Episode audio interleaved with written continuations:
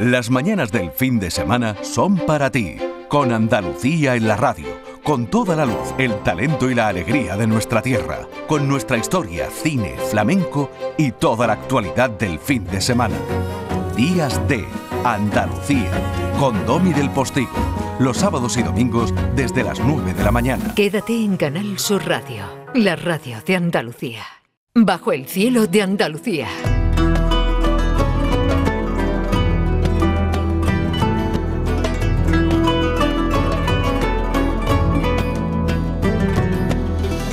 ¿Se imaginan a todo un César como Julio?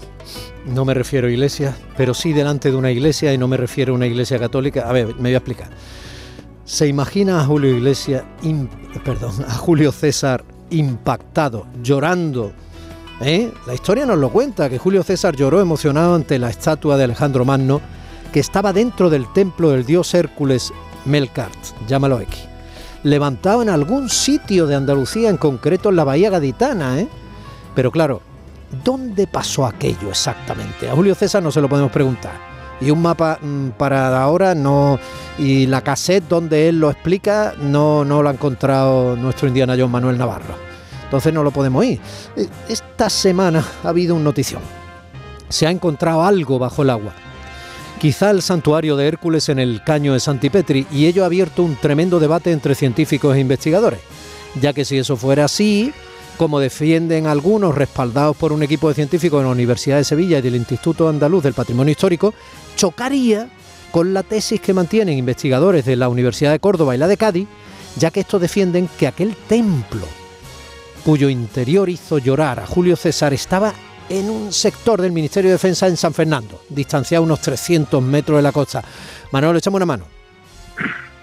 Bueno, buenos días, Tommy. Buenos días. Eh, una mano que yo creo que ahora eh, Milagros nos ayudará, Milagros Alzada nos ayudará más con, con la problemática, porque verdaderamente es una cuestión eh, difícil de dilucidar, porque claro, si bien es cierto que las fuentes clásicas apuntan a esa ubicación genérica, eh, la precisión en tanto en cuanto a la localización exacta del célebre templo, que como bien has dicho, hasta él acudió Julio César, también acudió Adriano, por ejemplo, ¿no?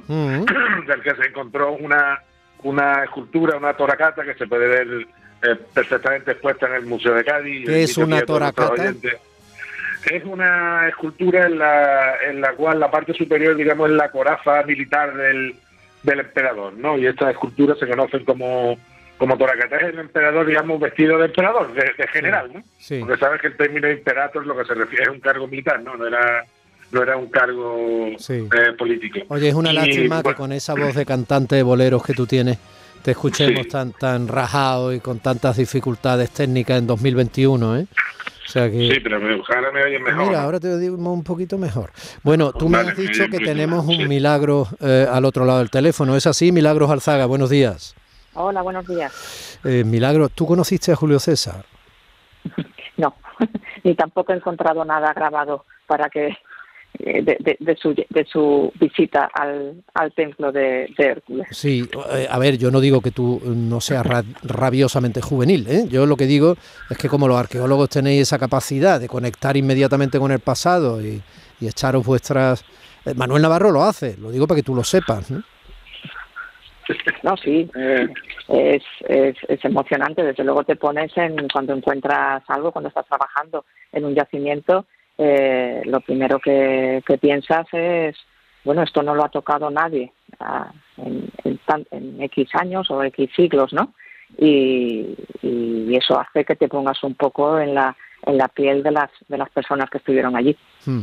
Manolo, eh, preséntanos un poquito mejor a Milagros y lleva tú las preguntas porque si no voy a parecer que yo sé y es mentira. Bueno, Milagros lleva la, dirige el proyecto hasta donde yo sé, en el Departamento de Arqueología Subacuática de, de la Universidad de Cádiz, con quien nosotros eh, tenemos contacto previo porque hemos trabajado con ellos el año pasado, si recuerdas, estuvimos haciendo un pecio en, en Algeciras, en La Ballenera, es un equipo que que trabaja con muy buenos medios, con un nivel, yo creo, eh, arqueológico equiparable a cualquier equipo internacional, un equipo eh, extraordinario. Eh, y ellos tienen un proyecto que va del análisis de la paleocosta desde esta desembocadura en San Fernando hasta, hasta la propia Cádiz capital. ¿no? Digamos que, que lo que se están concentrando ahora mismo es en, en mostrarnos y en, y en extraer los, aquellos fondos que hay en ese tramo de costa que podría pertenecer, grosso modo, para que nuestros oyentes eh, se hagan una idea, a lo que era Gadí. Porque claro, mucho se está hablando del templo de Hércules Melcar, pero claro, el templo estaba en Gadí.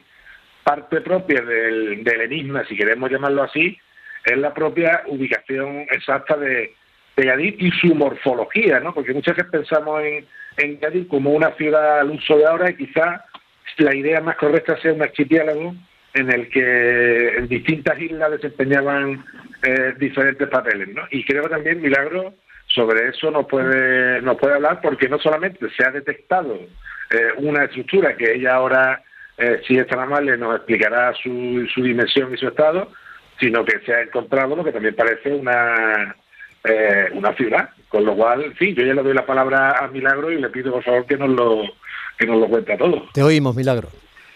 Sí. Bueno, eh, primero quería aclarar que yo eh, trabajo en el Instituto Andaluz de Patrimonio Histórico, soy la jefa del Centro de Arqueología Subacuática, es el único centro del Instituto Andaluz de Patrimonio Histórico que está fuera de su sede central en, en, en Sevilla y que está en el balneario de La Palma y el Real en, en Cádiz. ¿no? eh, bueno, eh, lo que nos, nos estaban contando es un proyecto que se, que se inicia, un proyecto de colaboración centrado en en un primer momento en una investigación documental y arqueológica, eh, como bien decía Manolo, de, la de, de, los restos materiales, sobre todo de época púnica y, y romana, eh, de procedencia subacuática en la mayoría de los casos, que se habían encontrado desde un espacio amplio que va desde Santipetri hasta, hasta la Caleta. Uh -huh. Bueno, la sorpresa ha sido que, que hace bastantes meses estas investigaciones se han visto completadas con una nueva información obtenida por, por, la Universidad de Sevilla, en concreto por el Departamento de Prehistoria y, Arqueología de la Universidad de Sevilla, con quien estábamos colaborando en este proceso eh, documental.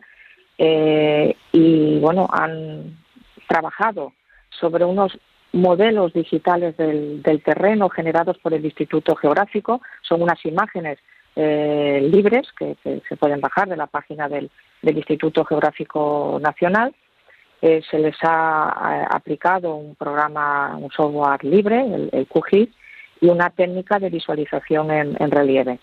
Bueno, pues en, en, un, en, primer momento aparecieron una serie de, imágenes y, efectivamente ellos mismos en, un primer momento creyeron que era un, error, ¿no? lo que se viene llamando una aberración. Se pusieron en contacto con el Instituto eh, Geográfico Nacional, eh, quienes analizaron de nuevo las, imágenes. Eh, no fue rápido, fue bastante tiempo, hicieron una exhaustiva comprobación y finalmente indicaron que, que no había ningún error, que los datos eran, eran correctos. Con, con todo esto, estos investigadores, siguiendo lo, lo establecido en, la, en el artículo 50 de nuestra ley de, de Patrimonio Histórico de Andalucía. En este artículo se habla sobre la realización de hallazgos casuales y te dice lo que hay que hacer ante la realización de un hallazgo casual. Uh -huh. Pues se pusieron entonces eh, inmediatamente en contacto con, con, con nosotros, eh, con la Consejería de Cultura y Patrimonio Histórico, a través del Centro de, de, Arqueología Subacuática, que, como te digo, veníamos colaborando en esta investigación documental y arqueológica. Sí. Y a, a, partir de este, de este momento se hicieron una serie de, de visitas a, a, las dos zonas. ¿no? Eh, una es la zona de Santipetri, donde aparece un, un, una estructura. Eso se eh, ve, en eso el, se en ve, ¿no, Milagros? Se ve en la imagen, ¿vale? Mm. Eh, no se ve actualmente, fue cuando hicimos eh, inversiones en la en la zona, actualmente lo que lo que lo que tenemos es una una capa dunar que nos está tapando la, lo, los sedimentos eh, inferiores. Ah. Eh, lo que sí se ve en esa zona de, de, de Santipetri, en esa eh, punta de Boquerón, hacia la zona del castillo y demás, sí. son eh, que se ven en la imagen una serie también de, de, estructuras que cuando fuimos a verlos con marea baja se pudo comprobar que efectivamente se trataban de, restos de, de, sillares que están que están ahí, ¿vale? Uh -huh. Eh, por otro lado, eh, veníamos también trabajando en, la zona de, Camposoto, analizando el material que, iba saliendo allí en, superficie y pudimos comprobar que, que es un material asociado con, una industria de, salazón. Y si seguimos más para arriba, más hacia, hacia Cádiz, la otra imagen que aparecía era una imagen en, en el área del, río Arillo.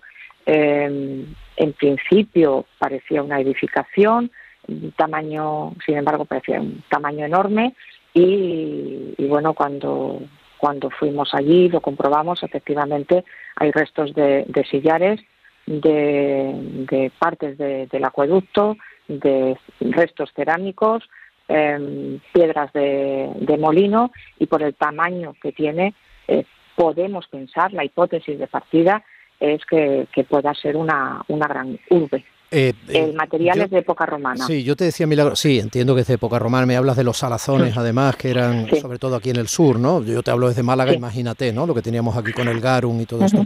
Pero eh, cuando yo te decía que se ve, no tanto en la imagen recreada, ¿no? Digitalmente, científicamente, es si efectivamente uno está nadando por allí y se encuentra debajo algún resto que, que sea definible, ¿no? Que uno diga eh, oh, una estatua de Hércules, entiéndeme, ¿no? Quiero decir. Y luego Manolo me había prometido que lo que había encontrado eran las grabaciones de las cámaras de seguridad del templo. Más quisiéramos. Eso ya, eso ya quisiéramos todos, claro. Ya, Más quisiéramos. Ah, pero Manolo, entre un quiero y un puedo hay un mundo. O sea, no, no me puedes levantar estas expectativas.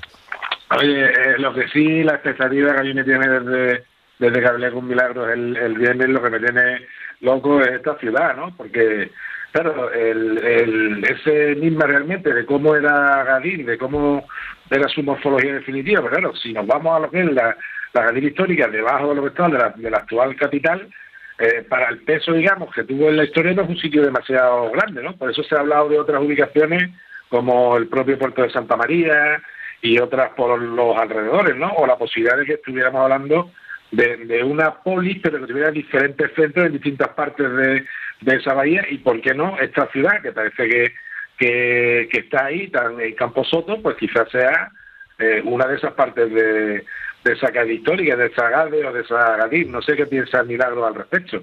No, mm, no, te, no te lo puedo decir. Partimos de, estas, de estos dos elementos, de, de estas hipótesis de, de partida y van a ser las actuaciones científicas las que nos van a llevar a cabo y las que nos van a proporcionar datos importantes y relativos a la, a la cronología, a la tipología y al uso de estos espacios. Aventurarnos ahora a, decir qué ciudad sería o, o realmente si, si, la estructura que está eh, en, el, en el caño de Santipetri, que efectivamente no se ve, porque es que en el caño de Santipetri la visibilidad es eh, bastante, bastante mala y ninguna, pero y, de hecho ahí vamos a tener que, trabajar, como te decía el viernes, con reparos de, marea, eh, aprovechando la llenante que nos va a meter agua, eh, agua limpia al, dentro del, dentro del, caño. Eh, y ya, ya te digo, serán las actuaciones que tenemos que llevar a cabo. Queremos hacer prospecciones arqueológicas, tanto terrestres como, como subacuáticas con medios geofísicos o con medios, por medio de especialistas en arqueología subacuática, continuar con el, estudio documental y, realizar también estudios geoarqueológicos. Lo que sí tenemos claro es que toda esa documentación recopilada de, la zona eh, nos, nos habla de la, de la existencia eh, a lo largo de, los siglos de, restos arqueológicos en esa zona y de localización de restos arqueológicos. En el siglo XVIII, en la zona de, de Santipetri, unas actas municipales recogen que un temporal dejó a la vista algunos restos de columnas y esculturas al oeste del, castillo. Eh, se recuperaron eh, estatuas, una de ellas, una estatua de bronce que fue vendida al peso, que se encontró en el año 1755. En el siglo XIX se localizó una, moneda eh, fenicia y volvieron a, activarse las investigaciones sobre, sobre esta zona. Y a principios del siglo XX fue cuando empezaron a aparecer mm, restos arqueológicos en la zona de, además, como tú has dicho antes, ese toracato, esa escultura de un emperador en mármol, eh, que actualmente podemos ver en el, Museo de Cádiz, dos, dos conejitos de, de, mármol. Eh, posteriormente han aparecido eh, justo casi enfrente de donde actualmente nos, en la imagen aparece esa estructura, pues salieron bastantes estatuillas cenicias que se pueden ver en el Museo de San Fernando y en el Museo de pues Cádiz. Quedaremos a, la espera de ver cómo va a ir la evolución de esas eh, investigaciones. A nosotros los comunicadores nos encantan los cuentos en la radio y a los científicos encantan las certezas. Entonces ahí vamos a ir a caballo entre unos y otros. Estamos sin tiempo, ¿eh, Manolo? Dime. Sí, no, simplemente que Milagro reseñara la dimensión de la estructura que está en el caño de Santipetri. Que yo creo que eso para nuestros oyentes es definitivo para ver la, de qué tipo de edificio podemos estar hablando. Pues tiene 300 metros de largo por 153 metros de ancho. Toma. 300. Pues, pues pues sí, algo, algo había allí, algo había allí. No sabemos, no sabemos lo que es y, bueno, las investigaciones eh, nos, nos dirán exactamente de qué se trata. Muy bien, milagros. Eh, si eso es así, va a ser casi un milagro. Eh, muchísimas gracias, un abrazo y, y, felices fiestas. Gracias, igualmente. Manolo, te digo feliz Navidad, aunque supongo que si puedo te llamo por la noche con el niño berreando de fondo, ¿vale? Me parece perfecto, un niño siempre es bonito. Bien, venga, besitos a todos en casa. ¿eh? venga, venga. venga a todos, venga, hasta ahora. Días de Andalucía, con Domi del Postigo, Canal Sur Radio.